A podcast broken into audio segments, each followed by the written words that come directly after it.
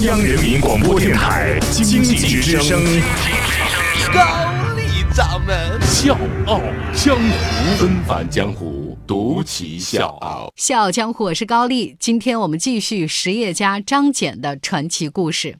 昨天我们讲到了张謇创办了通州师范学校。那在师范学校本科生复试的时候呢，这个试题都是由张謇亲自拟定的。而且呢，我们埋了一个伏笔，说这场考试可以说是卧虎藏龙，出现了两位大人物。那他们是谁呢？说监考老师当中呢，有一位年轻人。这位年轻人在以后的日子当中成长为了名震华夏的国学大师，他就是王国维。那另外一位呢，叫陈恒恪啊，这个人呢，后来在这个通州师范学校当老师，当了四年的老师，教的是博物学科。他是谁呢？他就是我们《笑傲江湖》讲到的另外一位国学大师陈寅恪的哥哥，后来成为著名画家。从筹办开始到一九零七年，通州师范学校的办学经费高达十八万两白银，这三分之二呢来自大生纱厂的分红，三分之一是张謇和他的三哥这些人的捐款。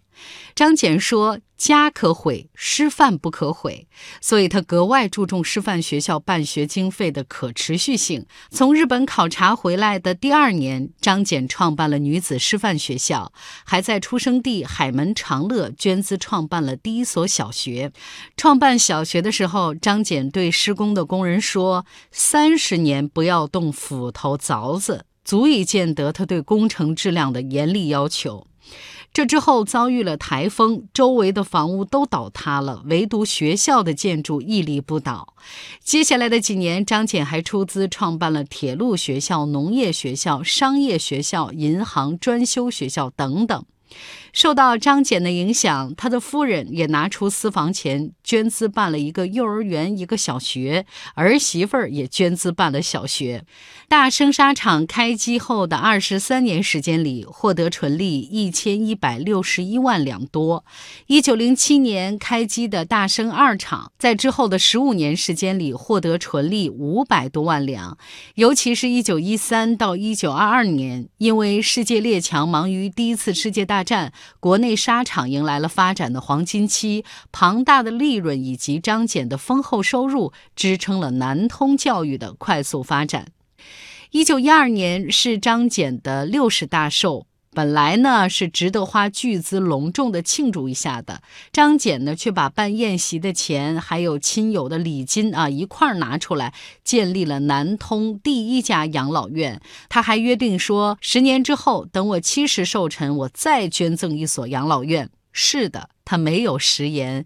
十年之后，一九二二年，张謇建造了南通第三养老院，而在这个期间呢，张謇创办了南通第二养老院。谈到创办养老院的原因，张謇说：“慈善事业，迷信者为积阴功，沽名者为博虚誉，鄙人却无此意。不过自己安乐，便想人家困苦。虽个人力量有限，不能普济，然救得一人，总觉心安一点。”一九一二年，除了筹建好几所慈善机构，张謇还一口气筹建了很多所的学校，包括医学专门学校、纺织专门学校、水产学校和河海工程专门学校等等。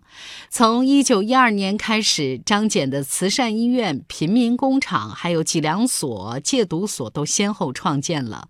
有外国人到南通参观之后，发现南通的街头居然没有乞丐、没有醉鬼、没有流流浪者，原因是农工商企业吸收了绝大多数的劳动力。另外一个就是孩子都有学可上，最关键的一点是慈善机构收治了老弱病残群体。那这些慈善机构的费用都是张謇和他的亲人他们自己的财产来捐赠的。用张謇的话讲，都是主动的，不是被动的。上不依赖政府，下不依赖社会，全凭自己的良心去做。育婴堂建成的时候呢，张謇选择了一个新的捐资办法，就是卖字筹钱。当时呢，计划是每个季度卖字得五百两就可以了，这样呢，一年就有两千两的收入，足够收养一百多个婴儿。一九二二年，大生集团开始亏损，张謇的分红和收入也迅速减少，直接影响了慈善事业。那他再次登报卖字来筹集善款。去世前一年，也就。就是一九二五年，张謇公开说，二十多年当中用在教育和慈善上的工资和分红已经达到一百五十多万两。我是吴伯凡，邀请你在微信公众号搜索“经济之声笑傲江湖”，记得点赞哦。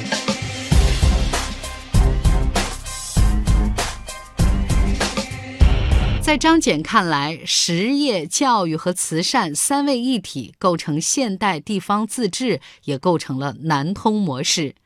张謇耗费后半生，把南通发展出现代的模样，成绩卓著，引来很多人的关注。不少实业家也竞相学习模仿。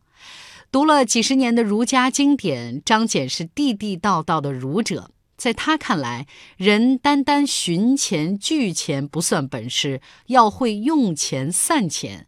而他的一生，为了教育，为了慈善，散尽家财，的确做到了这一点。作为儒者，张謇对自己的要求很高：不赌博，不喝酒。他的爱好呢，除了读书、写字、作诗，就是听京剧。生活呢，也很节俭。吃饭以素食为主，平常呢穿布衣布鞋，衣服破了总是打补丁之后接着穿。有公司职员后来回忆说，张謇跟人说话的时候呢，从来不颐指气使，很有礼貌，脸上总是带着笑容。他这一生踏踏实实的做事，当地老百姓始终记得他的好，没见过他做过坏事儿。一九二二年，在北京、上海报纸举办的成功人物民意测验当中，投票选举最敬仰之人物，张謇获得最高票数，超过了当时还健在的国父孙中山。这一年，张謇的儿子张孝若到上海去拜见孙中山。孙中山说：“我呢是空忙，而你的父亲却在南通取得了实际的成绩，实实在在地改变了南通。”一九二六年八月二十四号，张謇去世，享年七十三岁。小江湖是高丽，明天见。勇敢的心，义无反顾；头上的天，蔚蓝孤独。